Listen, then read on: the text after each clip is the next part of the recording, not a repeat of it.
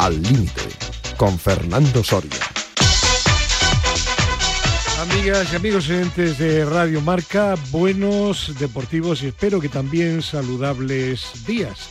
Digo lo de saludables porque el deporte está muy relacionado con la salud, el deporte es sinónimo de salud y no solo viéndolo, que también para la salud mental o escuchándolo aquí en Radio Marca, sino que hay que practicarlo para que lo sea también de la parte física de nuestro cuerpo.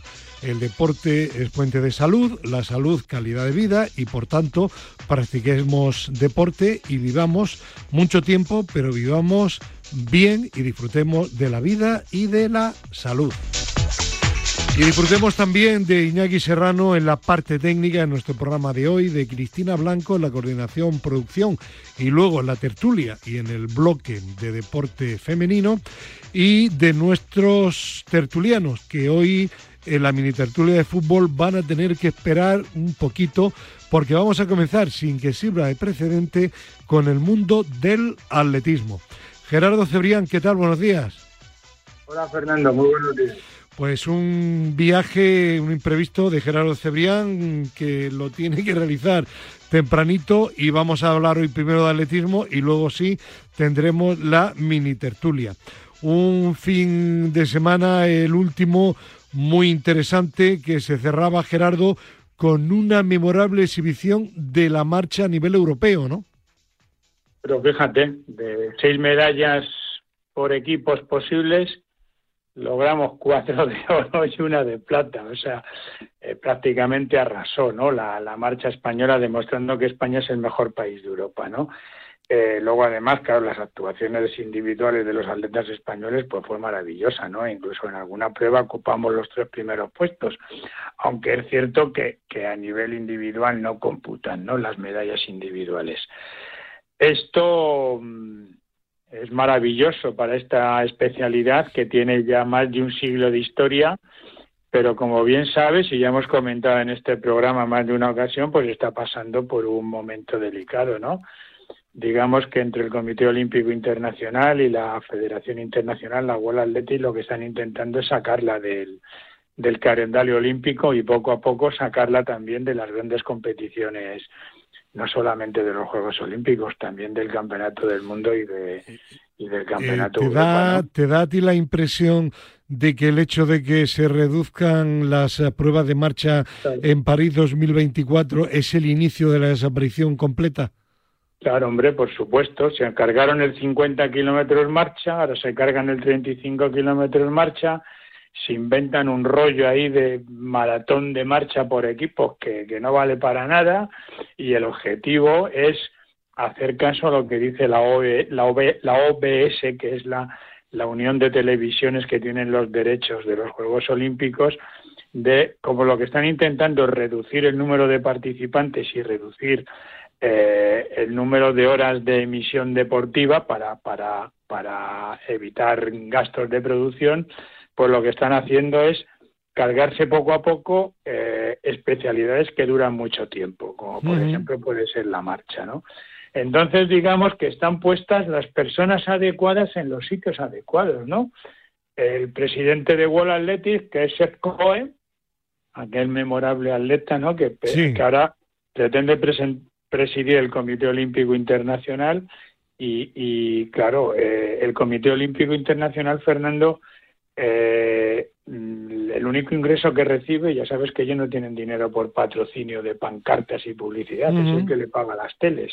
Entonces no va a ir en contra de lo que dicen las teles, porque deja de, percibir, pierde dinero. Entonces COE nunca se va a poner en contra de lo que dice el Comité Olímpico Internacional y menos aún si, si lo que pretende es presidirlo. Claro.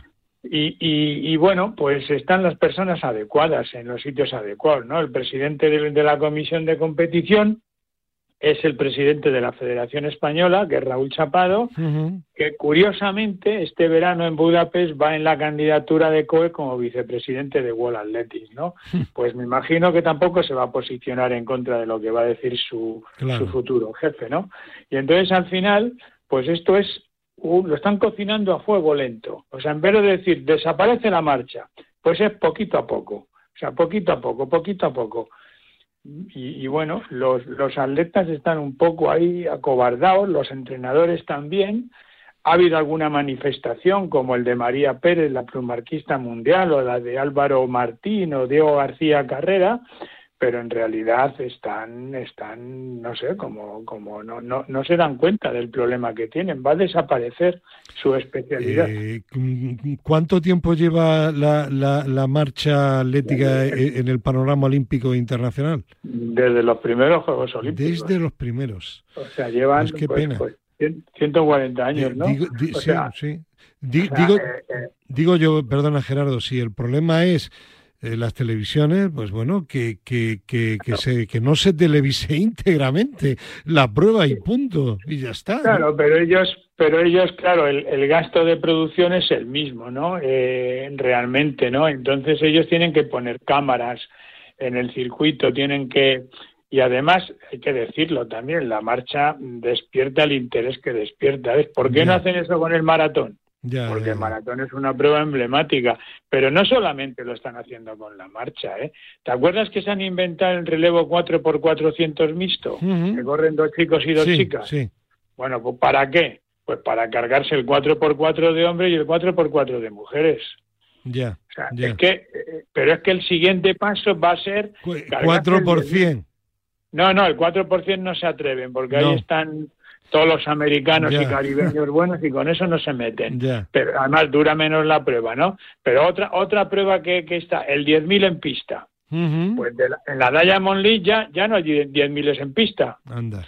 Pues este el, el banco de pruebas de, del atletismo mundial en la Diamond League. Han quitado los 4x4 ya no se hacen. Los 10.000 ya no se hacen. Y ojo, el martillo se hace un día antes. O sea, que esa es otra prueba que está... Ya, que está al borde del precipicio. En peligro de extinción. Y todo para lo mismo, para reducir número de participantes. Como el atletismo es el deporte que más participantes aporta a los Juegos, pues están metiendo mano pues pues eso, al atletismo, pero bueno, no, no es el único deporte. De todas formas, eh, de todas formas, perdona Gerardo, a mí me parece paradójico porque tú hablabas de una retransmisión con muchas cámaras en muchos sitios y tal.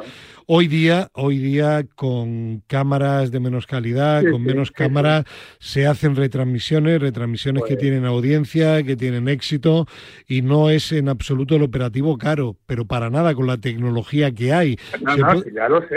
Claro. Sí, ya lo sé, Fernando, pero mira, una de las una de las de las televisiones que, es prácticamente la, la, que pone más pasta en las retransmisiones olímpicas, la que más pasta pone al Comité Olímpico, es la NBC. Y la NBC, en, en, Estados Unidos no hay marcha. ¿Vale? ¿Y dónde son los siguientes Juegos Olímpicos después de París? En Los Ángeles. Los Ángeles, sí. Pues te olvídate de la marcha. Claro. Ya te lo digo yo. En fin, pues una, una pena y lo seguiremos comentando y criticando aquí en Al Límite, ¿te parece? Sí, sí, claro. Bueno, y aparte de ello, la actividad este fin de semana hay que trasladarla a la pista con la celebración de cuatro meetings de cierta categoría, ¿no? Sí, bueno, se ha quedado uno de última hora, el de, el de Palafruyel, sí. por bueno problemas de homologación de la pista, y entonces al final son tres. Uno en tu tierra, el meeting de atletismo, el claro, el Paco Sánchez Vargas, en las pistas de, de, Granada, el complejo deportivo. Eh, y para mí es la mejor reunión de todas, ¿eh? la de Granada. ¿eh? Fíjate que hay un subcampeón olímpico, Antoni Zambrano, un colombiano de 400. Está el campeón del mundo de 800, Mariano García. Hay una buena colección de velocistas como Bernard Caner, Sergio López, Samuel García, Iñaki Cañal y también en mujeres alguna velocista interesante como Maribel, Maribel Pérez. La prueba es hoy, entre las 5 y, y, las 9, hemos dicho, en el Estadio de la Juventud. De la Juventud. Eso es. Y bueno, pues, bueno, eh, de atletismo, Paco Sánchez Vargas. Ahí corrí yo en cadete la prueba de mil y dos mil metros, pues, escolar. Pues mira, Pues mira, mira, ahí... Pero en aquella época era ceniza, no era el tartán de ahora, claro. Ahora, ahora es sintético y además, fíjate, el nombre del mitin, ¿eh? Paco Sánchez Vargas, quinto, en los Juegos de Moscú. Luego tenemos otra prueba en los corrales de Buelna, en Cantabria. Es una prueba que suele destacar por las grandes marcas que se hacen en medio fondo. A ver, nunca hay grandes nombres, pero siempre hay grandes registros. Y curiosamente, los dos nombres que más destacan no son mediofondistas, son dos lanzadores, Diego Casas y June Quintana en disco. Pero ya verás como las marcas más sobresalientes son en medio fondo. También es el sábado, hoy, a partir de las cuatro, y la última prueba que nos queda, ojo con esta también, en Valladolid, es también de entre las cinco y las ocho, y fíjate qué nombres te voy a decir, ¿eh? Bruno Hortelano, Oscar Usillos, ojo, ¿eh? Ojo. Eh, para empezar no está mal, ¿eh? Carlos Tobalina, el lanzador de peso, y bueno, pues buenas atletas también como Lucía Carrillo y Andrea Jiménez. Bueno, pues está muy interesante, sin duda alguna. Eh, Gerardo, ¿alguna cosa más o lo dejamos para mañana? Rematamos con la final, no la final, no, una prueba de la Diamond League en Rabat, en Rabat, en Marruecos, el gran Jacob Ingebrigtsen vuelve a la mm. pista y va a tener enfrente a nuestro Mario García Romo. Así que atención el domingo eh, por las cámaras de Movistar. Eh, el mitin es espectacular, Fernando, pero el 1500 es apoteósico. Pues hay que verlo, hay que verlo y disfrutarlo, Gerardo. Muy bien. Que buen viaje y que mañana te esperamos aquí en la tertulia dominical, ¿vale? Venga, hasta mañana. Un abrazo, gracias. Adiós, adiós. Entramos ahora sí en la mini tertulia de fútbol de cada sábado. Profesor López Nombela, buenos días. Hola, muy buenos días. Pedro Calvo, ¿qué tal? Buenos días. Muy buenos días. Y en un instante estará aquí también en el estudio Cristina Blanco. Bien, vamos a hablar en primer lugar de Primera División y luego hoy también de la última jornada de Liga de Segunda División. Hoy sábado un partido adelantado a las cuatro, no, a las cuatro, a las siete de la tarde, Sevilla Real Madrid. Y alguien me preguntaba, bueno, pero si el Sevilla todavía tiene posibilidades de jugar una competición europea, ¿cómo es que este partido se adelanta ya que en las dos últimas jornadas los partidos que influyen en la clasificación se tienen que disputar a la misma hora? Fácil. El próximo miércoles se juega a las 9 eh, de la noche la final de la Europa Liga en Hungría entre el Sevilla y la Roma de Mourinho. Por tanto, se le ha dado esa, ese privilegio, creo que merecido al Sevilla, para que tenga un día más de descanso para afrontar un partido tan importante. Quede claro. Por cierto, ¿Estás está seguro de eso, de que el Sevilla tiene opciones todavía? Eh, de jugar la Conferencia Liga, sí. De quedar séptimo, sí. Vamos a ver, el Sevilla está décimo con 49. El séptimo es Osasuna con 50. Vale, vale, vale. Mm, es decir, con el quedan sexto no, pero séptimo sí. Hay Osasuna 1, Atleti Bilbao 2, Girona 3, Sevilla 4, incluso matemáticamente Mallorca y Rayo. Matemáticamente, claro que tiene posibilidades. Bueno, ya está Cristina. Hola Cristina, buenos días. Buenos días, Fernando, ¿qué tal? Bueno, bien, vamos a hablar entonces de este partido Real Madrid-Sevilla. A pesar de que de algunos partidos de la semana anterior había algún incrédulo que decía, hombre, pues, pues no, yo decía, uff, qué oportunidad para la Real Sociedad frente al Barcelona y ganó la Real Sociedad y se aseguró la Champions la próxima temporada. Tiene aquí una buena oportunidad el Sevilla, aunque imagino que reservará jugadores para la final de Europa Liga en el Bernabéu, no, en el Bernabéu no, en su campo frente al Real Madrid, un Real Madrid que va sin Vinicius y que, bueno, los dos últimos partidos desde luego no ha estado, me da la impresión, a un grandísimo nivel. ¿Qué opináis? Pues no creo que tengan una ley muchas muchas ventajas ahí. ¿Que no cree usted que esté muy motivados? No, no, no. No, o sea, que es bueno para el Sevilla. Pero no, es que el Sevilla tiene otra papeleta. Entonces van a salir los dos a darse la mano muy buenas, empate a cero. No, eso no. Entonces... Eso no, pero siempre pase usted primero, que usted lo pase bien. Sin lesiones, ¿no? esto y vámonos, ¿eh? Sin lesionados. Hombre, claro.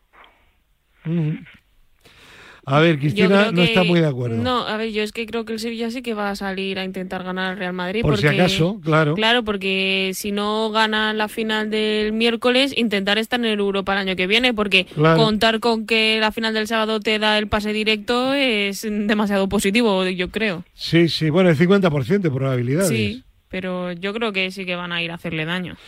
¿Y tú, Pedro?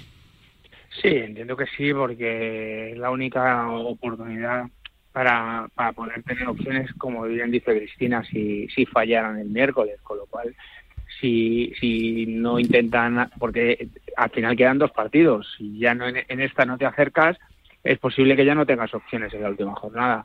Pero también es verdad que también hay que decir que es que el Sevilla tampoco va a jugar con una alineación eh, con muchos jugadores titulares. Entonces, yo tengo mis dudas en que le pueda ganar, pero que va a salir a intentar ganarle, el que va a poner más leña en el asador seguramente va a ser Sevilla, porque el Real Madrid ya se vio en el último partido que juega al Trantán, lo que pasa es que pues, con los jugadores que tiene, pues gana, pero, Claro. pero el Madrid está jugando al Trantán ya. Muy bien, bueno, pues ahora nos vamos a mañana domingo. Mm, Todos los partidos que influyen para la clasificación se van a jugar a las 19 horas, 7 de la tarde. Y no vamos a hablar de los de arriba, ya que Barcelona, Real Madrid y Atlético están ya definitivamente en Champions.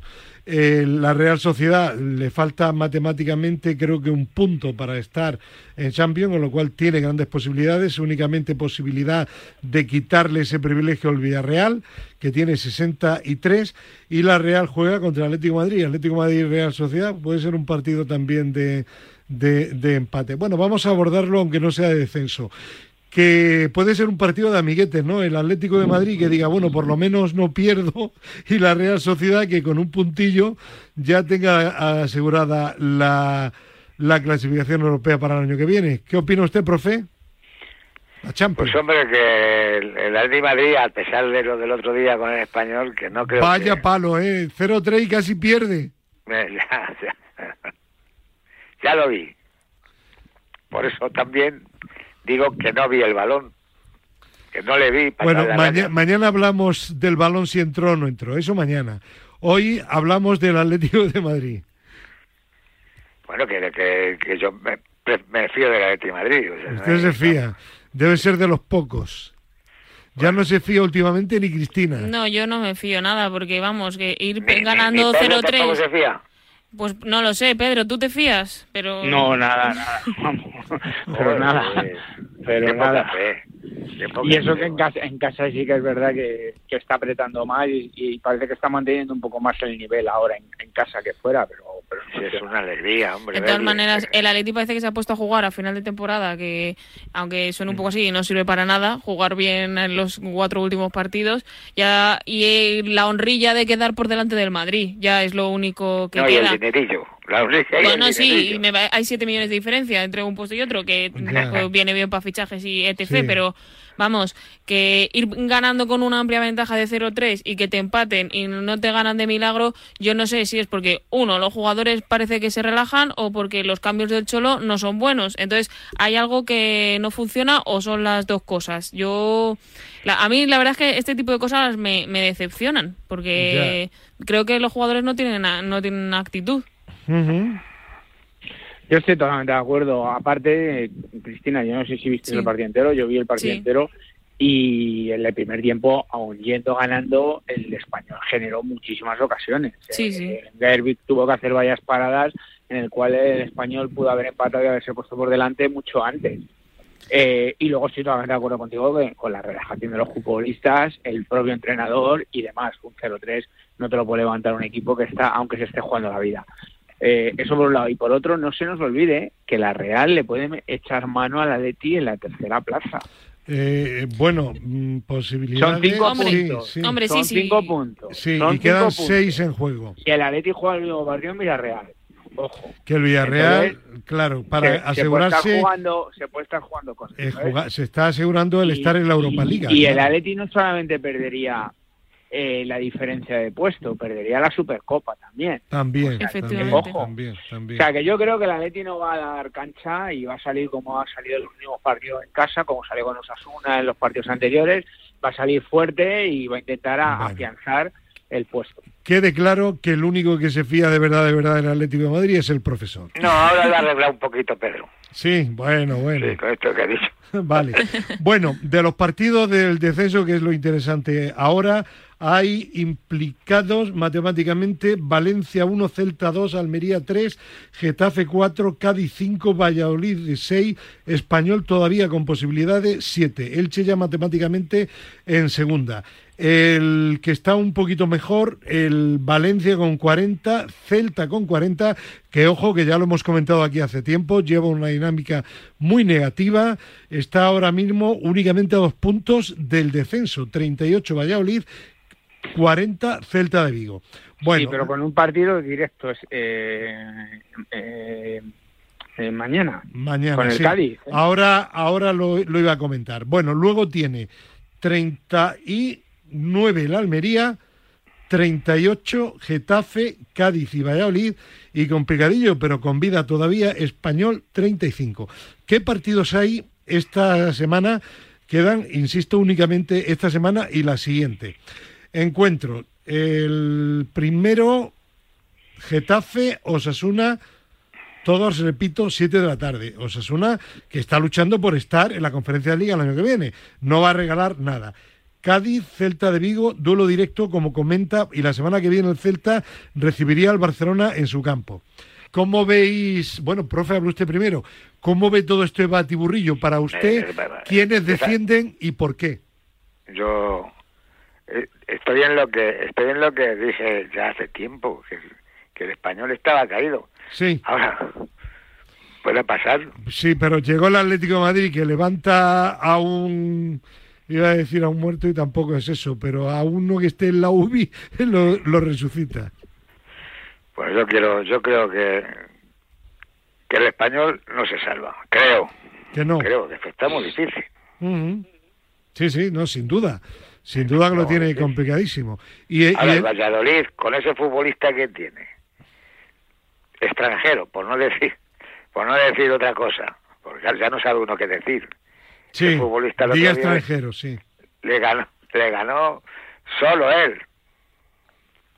El día del Barça. El brasileño.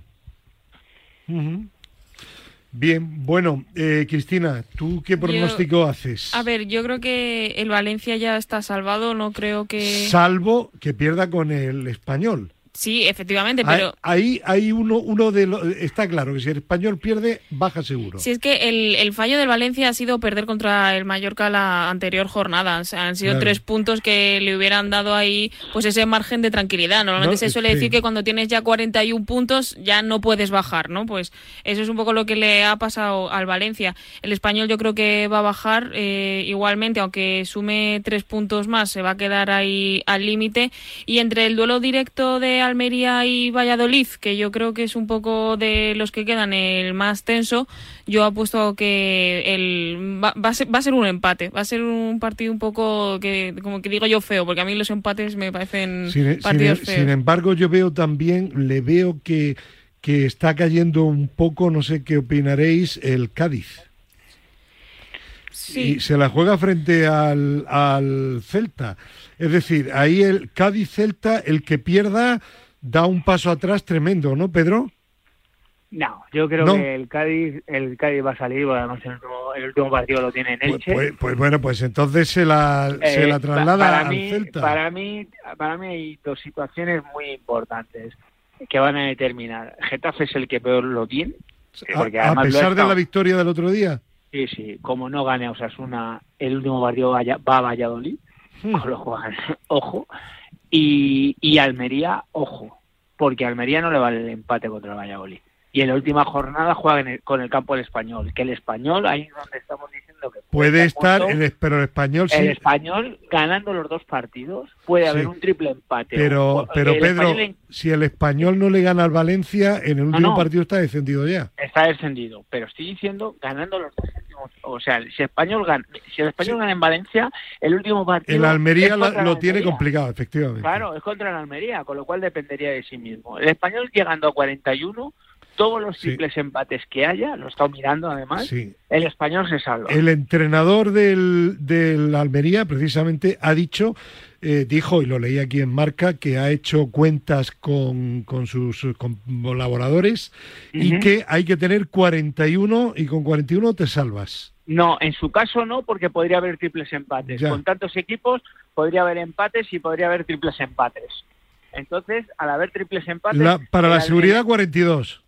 Eso es. El, el- el Almería en triples empates es el Pierde. uno de los que, junto con el Getafe, es el de los que peor golaveraje tiene. Ujú. O sea, y hasta se puede meter el Celta. Lo que pasa es que yo al Celta le doy, le doy opciones porque la última jornada es con el Barcelona. Claro, eso, eso hoy día es, pa- es un botín al alcance En- de entonces, pocos. eh, entonces quiero decir, para mí, de los que peor lo tienen es Español, por supuesto, porque tiene que ganar los dos, no le vale el empate, y Getafe, porque además tiene duelo directo con Valladolid, con lo cual, eh, y tiene colaborajes perdidos con todos. Que el y se enfrenta a tiene- Osasuna que está como una moto. Eso es. Entonces, para mí, ojo, eh, va a depender de esta jornada, aunque parezca de perogrullo, pero va a depender. Y a Almería no le vale el empate con Valladolid, cosa que a Valladolid sí le valdría. Sí, le va- no, eso decía yo. porque sí. dependería en la última jornada De en sí mismo. con el Getafe. Claro. O sea que- Sí, Cristina o Pedro o Yo, eh, por profe. Yo creo que Getafe va a perder contra Osasuna porque Osasuna es que... pues si mm, Palma con No Osasuna te está, fíes, no te está fíes. Hombre, Osasuna es final- finalista de Copa y está Sí, luchando por estar no, en no te fíes, Europa. puede ser un empate, ¿eh? Pues es que el Pues empate, el no- empate no, al- le viene bien a casi nadie. hacerme caso, Getafe es el que peor lo tiene de todos. ¿eh? Ya, Yo bueno, estaba bueno. mirando y el problema es que el Getafe, eh, si empata o pierde, se va a 41, se va a ir a 41, con lo cual Ya. en los triples empates o, o en los golaverajes solamente tiene ganado un golaveraje, creo. Ya. La clave está en el partido con Osasuna, claro. Eso es, eso es. Porque ya ganando a Osasuna le valdría el empate con. Valladolid. Profe, Yo sigo pensando que el Getafe también está, está perdido. está perdido, igual que Pedro. Español y Getafe. Como le escuche Bord- su amigo Bordalás, se va a enfadar, ¿eh? Sí, a mí me, me- me da una risa a mí. Bueno, pues venga, vamos a dejar la primera división y hoy la última jornada, la 42 de segunda división. Todos los partidos que deciden el ascenso están para jugarse a las 9 de la noche. Por cierto, antes, qué penita, ¿verdad, profe? No le da pena el Málaga, un histórico, a primera red ya matemáticamente descendido. Mala suerte. a ver, Sí. a ver antes, porque un, un equipo con un club con, con esa categoría, con Ya. esa, ciudad, es que da pena. Da Pero pena, bueno, sí, sí. se dan buscabellos. Partidos 4. Levante Oviedo. Las Palmas Alavés. Huesca Eibar. Granada Leganés. Aclaro. El Granada, como está primero, con 72. Las Palmas 71. 70 Alavés. 69 Levan- Levante. per- perdón, Levante y Eibar. Al Granada le vale el empate. Dependen de sí mismos Las Palmas y Alavés, dirá algún oyente. Y eso, sí, porque como se enfrentan entre sí, el que gane sube y el que pierde no. Y luego están a expensas de lo que hagan los demás el Levante y el Eibar, que aunque ganen, si no pinchan Granada o hay un empate entre, y Las Palmas. Las Palmas, pues no suben. A ver, pronósticos, profesor, usted que pedía la palabra. El Granada asciende. Bueno, lo dijo usted y Pedro hace tiempo. Di- di- dijiste, y, bueno, se equivocaste en uno. No, Pedro en el Eibar. Y usted y yo dijimos eh, Granada y Las Palmas posiblemente.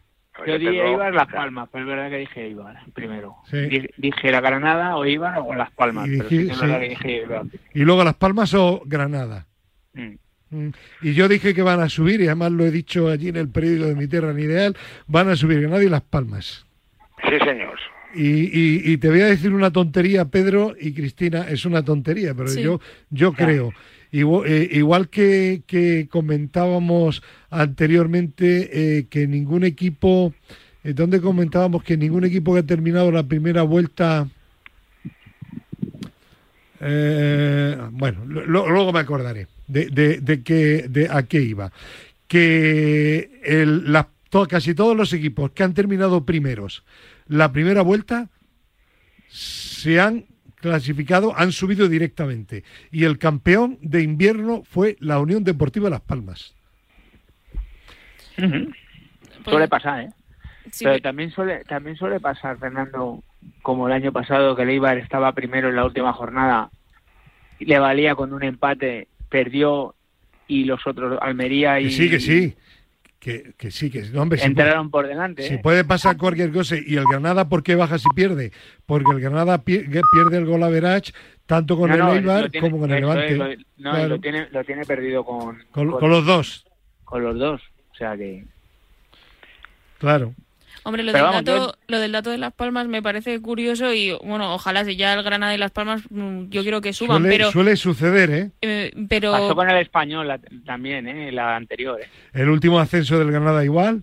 Sí. Pero bueno, el Alavés es que solamente está a un puntito de Las Palmas. Lo mismo le quita el, ascenso en, en el último minuto, como se suele Que decir. pueden, pero que puede, ¿eh? por poder se Sí, puede. sí. No, iba, iba, a dar, iba a dar un dato, perdón, ya me acuerdo. eh, Mm. Fue del, del principio de la tertulia, eh, de, de una tertulia previa al programa de mañana, de mañana domingo, con Gerardo Cebrián. Me decía Gerardo Cebrián, me preguntó, ¿vamos a hablar de la Euroliga mañana domingo? Digo, sí, claro, vamos a hablar de la, de la Euroliga. Y después, ojo, fíjate el dato, ningún equipo que en la fase regular de la Euroliga ha quedado primero ha ganado luego la Final Four. Ninguno. Pues aquí to- casi todos los equipos que han terminado primeros en segunda luego han subido. Y como yo doy por hecho, ¿verdad, profe? Que Granada sube, pues Granada y Las El Palmas. Granada tiene la garantía que tiene de un banco que, que es como el Banco España, el Ya. entrenador que tiene. Paco López, tengo yo que presentárselo a Paco López, hombre. Todos los hombres serios, todos los hombres serios. Le vamos a decir que- a Igual que el de Sevilla, la gente le vamos a decir a Pepe Macanás que me ha hablado muy bien de Paco López como técnico, como persona, que nos presente. Anda. Claro. Pero si viva, no íbamos a ir a ver a... Si ya sigue todavía Macanás ahí. Hombre, hombre, y tanto que sigue. Bueno, pues que, Pero- guarde el, que guarde el puesto que, la, que el Sí. trabajo estamos mal. Delegado es representante institucional del Granada. Eh, Pedro, ¿tú conoces a Paco López personalmente? No, No, no, no, tampoco. no, no. y no, tú, no. Cristina, tampoco. No, Bueno, de momento. de momento. A ver, eh, Cristina, Pedro, profe, ¿qué más tenéis que añadir? No, yo, yo de lo que digo es que espero que la Granada salga a, a por No, el tiene que salir a por uno y dejarse de tonterías. El Y que otro Las día- Palmas, ojo con las palmas como decía Pedro, el otro día, el otro, el profe vio el partido, ¿no? Profe, ¿usted vio el partido del Granada o no? Claro. ¿Qué hizo Paco López? La defensa, los veteranos. Kini, Cabaco que no ha jugado casi ningún partido. Víctor vale. Díaz y Neva. Dejó en el banquillo a los dos titulares, a los dos centrales, Rubio y Miquel, Ignacio Miquel. Y arriba, y arriba tampoco, nada de tonterías. Callejón, Uzuni y Puertas, que por cierto Puertas marcó dos goles y está de nuevo ya era ahora en un, en un estado de forma impresionante, que es un gran jugador, ¿verdad, Pedro? ¿Te acuerdas del Sí. golazo con Marco Almajada Onda? sí, sí, sí, sí, sí. Pero ¿Cuántos años pues, tiene ya Callejón? Callejón No, 35, Callejón mucho. 35. Bueno, Callejón ya está terminando, pero bueno, Sí. Le queda todavía. Sí, fútbol, Paco ah, renueva, automáticamente renueva y creo que por dos años si, si el equipo sube. Quiero decir que Paco López no va a ser como Caranca, que salió a, con- a contemporizar si Ah, el bien. Cádiz y Mallorca no ganaban. Pero que es un guerrero del fútbol, que Eh, vamos a ver. el otro día Miranda de vale. salió a, a ganar, luego ganó. Podía no haber ganado, pero salió a ganar. Y yo creo que Paco López lo tiene claro. Defe- Veteranos en defensa para asegurar y arriba eh, veteranos también y a por todas. Y ojo las palmas, ¿eh? que las palmas no es la primera vez que se ven una de estas. Acordaros de. Los dos últimos partidos en casa creo que los ha perdido. Y yo, no, empató con el Villarreal. Empató con Y, el y el Villarreal. anterior lo perdió.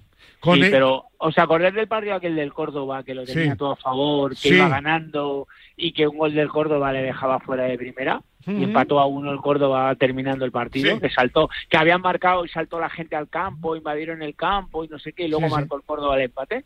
Pues, pues lo mismo, o sea, Bueno, que ojo pues, con las palmas. Lo sabremos mañana de momentos favoritos, pero el favoritismo no es sinónimo de ascenso. Muchísimas gracias, profe Pedro. Hasta la semana que viene, no, hasta mañana domingo. Adiós. Hasta mañana. Un abrazo. Un abrazo. Adiós. Hasta luego. Bueno, seguimos. Iñaki Serrano dice que venga. Deporte femenino, bloque que tiene nombre propio, Cristina Blanco. Hoy, Cristina, 10 de la noche, final de la Copa de la Reina de Fútbol, será con derby madrileño en Butarque Leganés.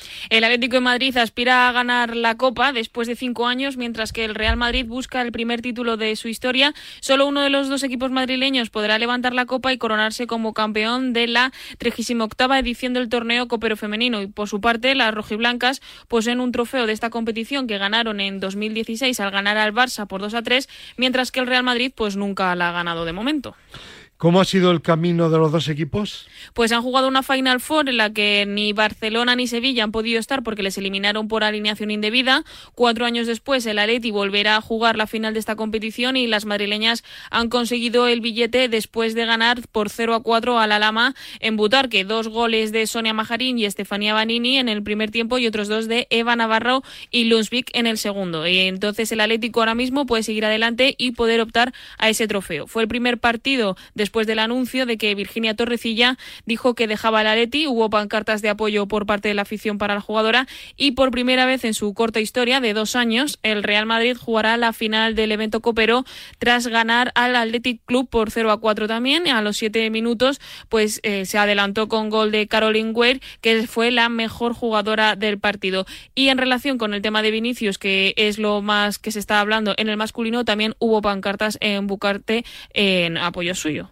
Bien, y para terminar, hoy en Leganés una gran fiesta aprovechando la final, ¿no?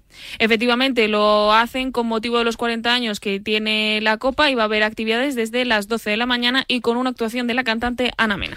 Gracias, Cristina Blanco. A ti, Fernando. Y dejamos el fútbol y hablamos de deporte federado. Don Vicente Martínez Zorga, secretario general de ADEP presidente de la Federación Española de Tiro con Arco, presidente de la Unión de Federaciones Deportivas Madrileñas. Don Vicente, buenos días. Buenos días, Fernando. ¿Cuántos cargos me he dejado en el tintero? Bueno, son, son, medallas solo. bueno, no bueno. pasa. Bueno, vamos a hablar de ADEP, que, bueno, el otro día, por cierto, en la Universidad Europea coincidía yo con su director de, deportivo eh, de ADEP, eh, Fabián Quesada, y, y le preguntaba, Digo, ¿qué tal Vicente? Dice, uff, no sé cómo se ha metido en este berenjenal que hay que currar mucho. Digo, es que a Vicente le va mucho la marcha. Me va bastante, me va bastante, eso, Bueno. es verdad, eso es cierto. Y un tema que ha sido actualidad recientemente de ADEP, el deporte federado inclusivo. La Liga y la Asociación del Deporte Español han organizado la jornada claves de la sostenibilidad en el deporte y lo que se intenta, creo, Vicente, es que la mayoría de los deportes se integren las disciplinas de personas con discapacidad con los deportes federados de esa misma disciplina, ¿no? A ver, la, idea es que no existan federaciones de personas con discapacidad, sino que las personas con discapacidad eh, sean uno más dentro de, cualquier deporte federal, cualquier federación, ¿no? Entonces hay un mandato de ley ya donde va a haber que hacer una integración de esas personas en el sistema federativo en base a la ley nueva aprobada en diciembre del 22 y lo que se va a tratar es que al final, Fernando, no haya eh, Juegos Paralímpicos y Juegos Olímpicos, sino que habrá Juegos Olímpicos para personas sin discapacidad y para personas con discapacidad. Pero todos serán Juegos Olímpicos. Pues me parece una iniciativa extraordinaria, ¿eh? Sí, pero en eso estamos. O sea, es verdad que las federaciones de que en este momento existen de personas con discapacidad, pues tendrán que ir integrándose en el resto de las federaciones, que digamos en este momento unideportivas, pero para que al final no exista esa separación. Es, una, es un tema, obviamente, de que estamos con, con una terminología también que se ha aprobado, que son personas con discapacidad, para que no sea deporte adaptado. Todos son adaptados, claro, nadie juega con la mano al tenis, ¿no?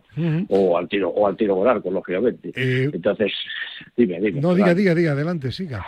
No, que, que, que, que lo que se trata es de que no estemos hablando de integración ni nada, o sea, que no existan esas barreras y que se supriman y que inclusive en el lenguaje sea así, ¿no? Simplemente son personas eh, que tienen eh, una, una discapacidad y otras que no la tienen. Bueno, pues discapacidad la tenemos todos, como sabes, lo que pasa Sí. que al final, pues, unas son manifiestas, obviamente Eso es. clasificables y otras no.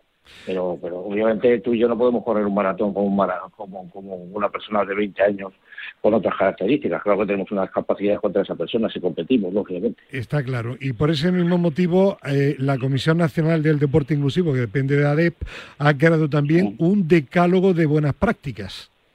Sí, sí, eh, o sea, lo que hemos hecho son 10 puntos, claro, podrían ser 15 o 20 o 7, pero lo que se trata es simplemente de, de matizar que la integración tiene que ser efectiva, que tienen que esas personas tienen el mismo derecho a ostentar cargos de representación y obviamente que tiene que haber una sensibilización por parte de las federaciones eh, en la parte económica de la, de la, digamos, de la inclusión, ¿no? Porque sí que es verdad que el deporte para personas con discapacidad cuesta más recursos, indudablemente, desde los propios materiales que son específicos y que indudablemente tienen que tener una adaptación más costosa que, para otro colectivo y sobre todo también que muchas de las personas que practican eh, eh, deportes para, para, con personas con discapacidad necesitan ayuda. Los guías, por ejemplo, que tienen que ser al final atletas eh, tan buenos como, como la persona con discapacidad. Bueno, y esta semana ha habido también Asamblea General de ADEP y creo que todo viento en popa, ¿no? Todo muy bien. Pues la verdad es que sí, la verdad es que sí, la hicimos en la liga y además, eh, bueno, hicimos premiaciones de, de los, eh, un reconocimiento a los compañeros y compañeras que habían dejado ya los cargos directivos en federaciones nacionales y en diferentes categorías según los años que hayan ostentado el, el cargo y la verdad que, que fue pues, una representación mayoritaria de todas las federaciones nacionales y muy bien, la verdad que sí. La Asociación del Deporte Español, ADEB, es que es la Asociación de Federaciones Deportivas que va viento en popa, gracias, entre otros, a su flamante secretario general, don Vicente Martínez Orga. Pues, don Vicente, muchísimas gracias por su presencia aquí en el límite ya casi habitual en Radio Marca y que no trabaje usted tanto, que parece que se le aplique lo de a la vejez viruelas. También te lo podría decir a ti, Fernando. ¿eh? Bueno, pero lo mío es vicio ya. lo, tuyo, lo tuyo es exactamente igual que lo mío, es lo mismo. Vicente, un abrazo, gracias. Muchas gracias a ti. bueno, y tenemos ahora comunicación telefónica con otro buen amigo de, de, hace mucho tiempo, que es ahora el presidente de la cadena de centros de fitness Dream Fit. Don Rafael Decilio, ¿qué tal? Buenos días.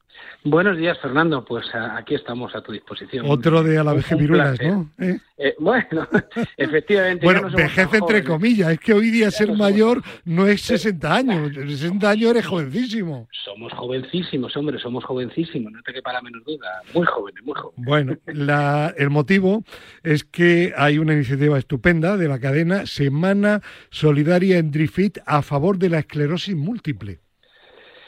Sí, la verdad es que, bueno, no es el primer año, ¿eh? ya llevamos eh, cuatro o cinco años colaborando cada año con diferentes eh, asociaciones médicas o asociaciones eh, que trabajan pues con ciertas enfermedades, lo hemos hecho con el cáncer, lo hemos hecho con el ictus y este año nos toca con la esclerosis múltiple, ¿no? Para nosotros es una gran satisfacción. Eh, nosotros que somos muy colaboradores con, con todo tipo de cosas, ¿no? A veces con asociaciones deportivas, a veces con pequeños clubes deportivos, nunca con grandes cosas, siempre con pequeñas cosas. De lo que más satisfechos nos sentimos a lo largo del año es de colaborar eh, con la medicina y con la ciencia, pues eh, sobre todo con este tipo de enfermedades tan trágicas, tan dramáticas y que siempre necesitan ayuda y sobre todo necesitan que lo pongamos en valor, es decir, vamos buscando la colaboración, sí, por supuesto, pero sobre todo vamos buscando la concienciación de, de, nuestros socios, de nuestros clientes, de los ciudadanos en general, pues con ese tipo de enfermedades, ¿no? La esclerosis múltiple, que es la que ha tocado este año, pues, pues es una gran tragedia que, que, hace que la gente durante esta semana, que hacemos un montón de actividades y un montón de colaboraciones y tal, pues, pues, pues lo conozca y tome conciencia de, pues de lo duro que es a la familia que le toca una cosa así, ¿no? Es que como yo siempre digo, los centros de fitness en España y en el mundo son auténticos centros de fomento de la salud. No son sanitarios para que no se enfaden los sanitarios, pero sí son centros de salud porque promueven la salud entre la ciudadanía. Sí, a ver, mm, no somos centro de salud ni mucho menos, ni pretendemos. Yo no soy de los que pienso que un centro deportivo sea sea salud. Pero sí eh, promueve la salud. no, prevenimos la salud, que es lo más importante. Es decir, una cosa es corregir la salud, que es lo que hacen los médicos, los hospitales, los centros de atención primaria, y nosotros somos previsores o somos, prevenimos la salud, es decir, hacemos que la gente eh, viva con más salud, viva más tiempo, viva mejor. Eh, por ejemplo, en estas enfermedades que te he comentado, la esclerosis, pero cuando hemos colaborado con el ictus, cuando hemos colaborado con el cáncer, el hacer actividad física, si en una persona sana eh, significa que va a vivir mucho más tiempo y que además lo va a hacer en unas mejores condiciones, está demostradísimo lo importante que es hacer actividad física para mejorar y para, eh, eh, digamos, tener una mejor calidad de vida cuando te toca una de estas enfermedades. ¿no? Es importantísimo. La mm. prevención de la salud como consecuencia de la práctica deportiva es fundamental, Fernando, fundamental. Bueno, ¿y cómo va? ¿Se va saliendo ya del túnel de la crisis que creó la pandemia al fitness español o todavía...? Se va saliendo, Fernando, se va saliendo. Poco a poco, la verdad es que lo pasamos tan, tan, tan mal, fue tan duro. Me consta que también, eh, sobre todo para las empresas que han apostado por el fitness, ha sido terrible. y luego la subida energética de precios. durísimo, ha sido durísimo. La pandemia ha sido muy larga, muy dura, muy incierta, ha supuesto eh, un varapalo económico para todas las compañías que nos dedicamos al mundo del deporte, a la actividad física, al fitness tremendo. Cuando salíamos de, empezábamos a salir de de la pandemia, que recuerdo a los oyentes, todavía no hemos salido del todo, es decir, todavía no estamos ni en el número de clientes, ni en la facturación, ni en nada, eh, eh, como en el 2019, todavía nos queda, todavía estamos como un 15% por debajo, ¿no? Pero cuando estábamos saliendo de eso, en cuanto al número de clientes, en cuanto a la facturación, nos ha venido el palo de, de, toda la subida de gastos. Ya, No, ya no solo es energético, los energéticos el año pasado fueron el 300%. La, inflación. La inflación en general, es que cualquier gasto, el mantenimiento, el mismo personal, que lógicamente con la inflación hemos tenido que subir los sueldos, etcétera, etcétera, pues se nos han multiplicado los gastos de una manera muy, muy importante. ¿no? Pero bueno, a mí me gusta ser optimista, me gusta mirar para adelante, yo creo que estamos en un sector eh, primero maravilloso porque dedicarte al mundo del deporte es lo mejor que puedes hacer. Y segundo que creo que tiene mucho futuro. Cada vez hay más jóvenes que se incorporan al deporte y por lo tanto el futuro lo veo con optimismo aunque aunque estamos pasando por un momento difícil pero el futuro lo veo con muchísimo optimismo Rafa de ha sido siempre en toda su época de gestor, sobre todo en el mundo municipal, un hombre optimista y sigue también como presidente de DreamFit. Pues Rafa de que siga ese optimismo, que se salga del túnel definitivamente, porque eso va a ser bueno sin duda para los ciudadanos. Un abrazo y gracias y felicidades por esta iniciativa. Un abrazo muy fuerte, Fernando, y como siempre, felicidades porque eres un monstruo que llevas un montón de años haciéndolo de una manera extraordinaria. Así que muchísimas gracias. Me sonrojas. Un abrazo y gracias. Muchas gracias, Fernando. Hasta luego. Bueno, tenemos ahora comunicación telefónica con Jesús García Novillo, director del Instituto de Enseñanza Azarquiel de Toledo. Jesús, ¿qué tal? Buenos días. Buenos días, Fernando. Encantado de estar con vosotros. Igualmente, es educación secundaria. ¿Por qué llamamos a Jesús García Novillo? Porque esta semana ha habido una jornada de la CELAD, la Comisión Española de la Lucha Antidopaje, sobre el juego limpio con escolares para promover el juego limpio. ¿Cómo fue la, la charla? ¿Salió satisfecho?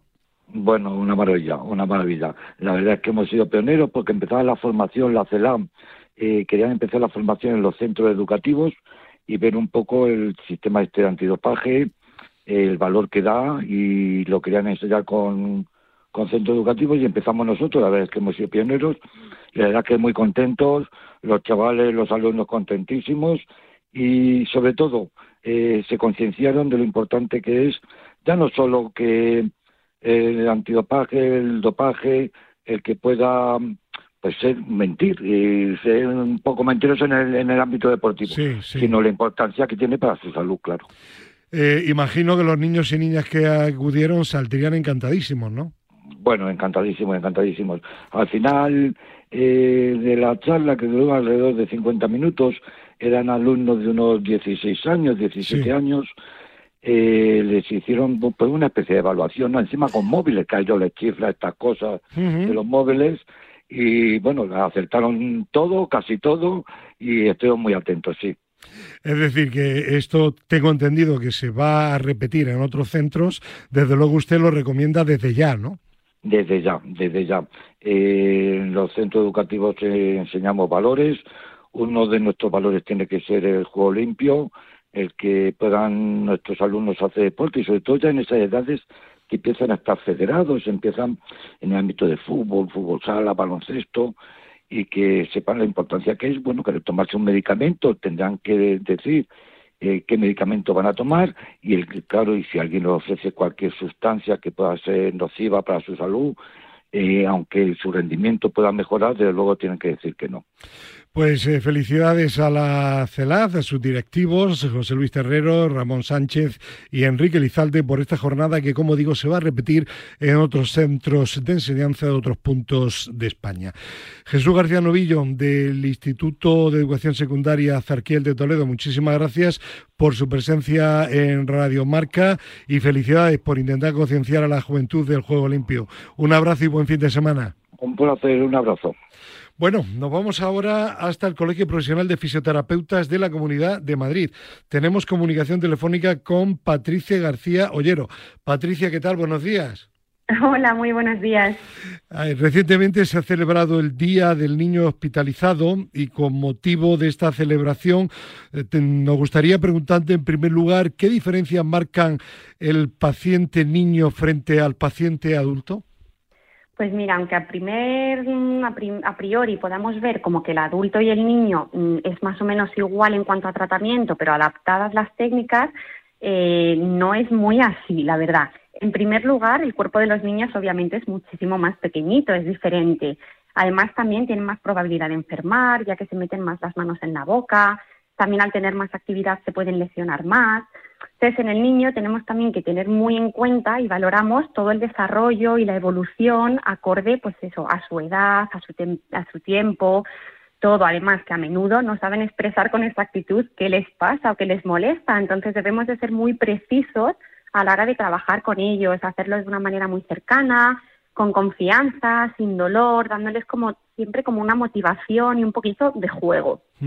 Eh, Patricia, ¿hay suficiente presencia de fisioterapeutas con experiencia en pacientes pediátricos en el sistema sanitario?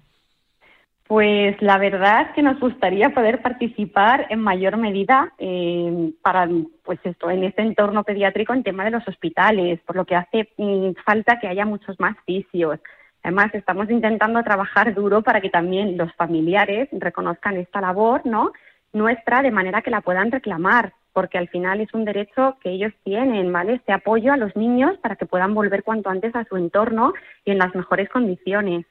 Eh, los fisioterapeutas intervenís sobre todo en tres áreas, eh, afectaciones respiratorias, musculoesqueléticas y neurológicas. Háblanos primeramente de, las afecciones eh, respiratorias más frecuentes. Sí, pues yo diría que, mira, las más frecuentes son las conocidas como la temida bronquiolitis, el asma, a su vez la fibrosis quística o el deterioro de la función respiratoria. Entonces, en estos casos intentamos eso, mejorar esa capacidad ventilatoria, facilitar esa eliminación de secreciones, disminuir ese trabajo ¿no? a nivel ventilatorio, respiratorio. Y además intentamos educar tanto al paciente como a la familia para que tengan un mejor automanejo de la situación. ¿Y en cuanto a los problemas musculoesqueléticos? Sí, pues mm, normalmente suelen ser las afecciones eh, traumatológicas, ¿vale? Ortopédicas, congénitas o de desarrollo, las reumatológicas también, como una escoliosis, las artrosis, algunas veces secundarias a otras enfermedades o a cirugías. Entonces aquí vamos a intentar siempre disminuir, eliminar ese dolor, mejorar, recuperar la funcionalidad, ¿vale? Y prevenir o posponer todo el tema de cirugías previas y posteriores. Y Patricia, ¿qué aporta, ¿qué aporta la fisioterapia a las afectaciones neurológicas? Pues aquí, mm, aquí podemos tener un amplio, un amplio camino, la verdad. Eh, tenemos aquellos pacientes en los que tienen mayor o menor afectación motora o sensitiva y entonces con ellos la fisioterapia va a intentar tratar siempre de mejorar la competencia, la funcionalidad, favorecer la autonomía de esa persona y su participación en la sociedad. Y por último, hay otro entorno en el que vais teniendo una presencia creciente, oncología infantil. ¿Nos puedes comentar un poco esto? Sí, es cierto. La fisioterapia mm, tiene mucho que aportar a los tratamientos oncológicos. La gravedad de algunos síntomas secundarios que tenemos a la quimioterapia, como puede ser la cardiotoxicidad o problemas neurológicos asociados, se ven claramente mejorados por aquellos que realizan una actividad física supervisada por un profesional, por un fisioterapeuta. Entonces ayudamos en ese manejo igualmente otra vez al dolor y a la preparación, a las cirugías posibles, secuelas, etcétera. La utilidad de la fisioterapia en todos los sectores y como vemos también y mucho entre los niños en el sector infantil. Patricia García Ollero, muchísimas gracias y hasta la próxima. Un abrazo. Muchas gracias, un abrazo. Adiós. Bueno, nos queda en la recta final, como no, España se mueve. Fernando Soria Hernández. Buenos días. Hola, buenos días. Pues vamos a comenzar hoy no hablando de proyectos europeos para variar y cuéntanos, por ejemplo, eh, la colaboración de España se mueve con la Fundación Barcelona Olímpica y esa nos dice que nos ha llegado que se abre la convocatoria para el próximo Sport Film Festival. Así es, es eh, la decimocuarta convocatoria de este festival que está incluido dentro del circuito de festivales de temática deportiva.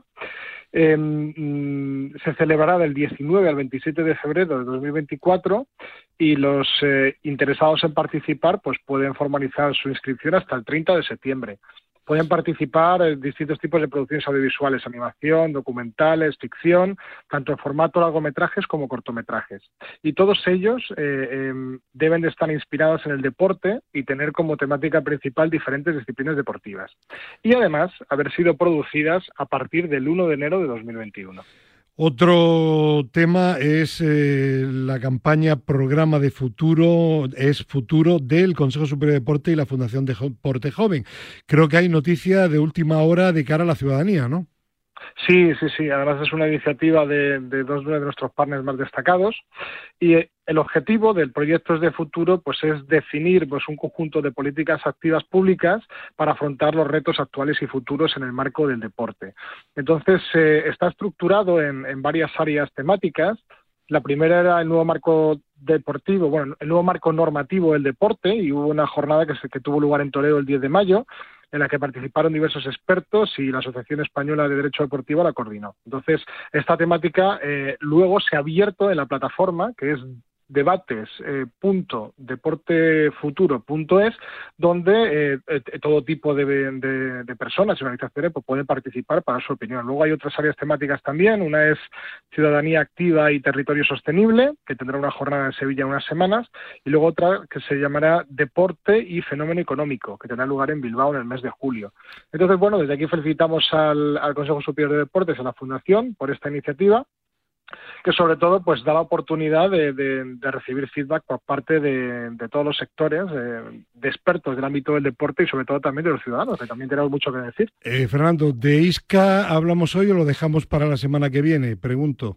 Para la semana que viene, que seguro que vamos justos de tiempo. Pues vamos a terminar entonces, si te parece, con el programa ya 314 de Madrid y se mueve en Telemadrid, mañana domingo.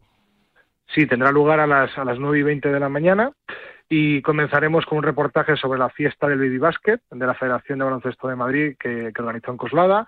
Tendremos una nueva historia de superación, en este caso de Miguel Sagarra, que es secretario general del Comité Olímpico Paralímpico Español. Tendremos una nueva entrevista saludable, luego un, consejo del Colegio de Fisioterapeutas de la Comunidad de Madrid. Y muévete con nosotros, como siempre, asistiremos a distintos eventos a lo largo de la Comunidad de Madrid. Pues hay que verlo mañana 9 y 20 de la mañana en Telemadrid, Madrid y se mueve. Fernando, la semana que viene nos cuentas esa interesantísima reunión con ISCA, una de las entidades asociativas deportivas más importantes de Europa. ¿Te parece? Sí, eso es. Y para terminar, que se me ha olvidado, si alguien quiere más información sobre el Barcelona Sports Film eh, Festival, puede encontrarlo en bcnsportsfilm.org. Un abrazo hasta la semana que viene. Fernando, gracias. Gracias, un abrazo. Ana María Jara Marcos, nuestra doctora favorita, buenos días. Muy buenos días. Hoy hablamos sobre la crioterapia en el deporte. Se trata de una aplicación de frío con fines terapéuticos que se lleva utilizando desde los egipcios como tratamiento de salud y bienestar.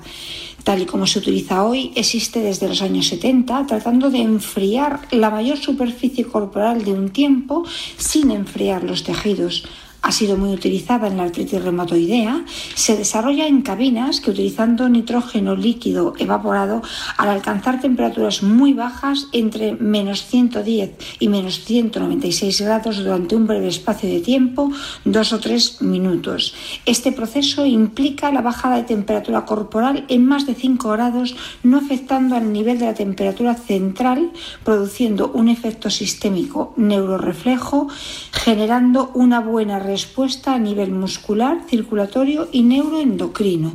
Todo ello genera un aumento del rendimiento al encontrar el riego y liberar sustancias que producen mayor potencia se recupera tras el esfuerzo de forma más temprana, ayuda a prevenir lesiones y a la reducción de la convalescencia, reduciendo el dolor y favoreciendo la regeneración muscular. También ayuda al equilibrio mental, ya que libera endorfinas neuropépticos que dan bienestar, sensación de felicidad y de relajación, lo que motiva aún más al deportista. Y esto es todo por hoy. Muy buenos días. Gracias, doctora. Gracias, Iñaki Serrano. Mañana tertulia límite de 7 a 8 de la mañana aquí en Radio Marca. Adiós.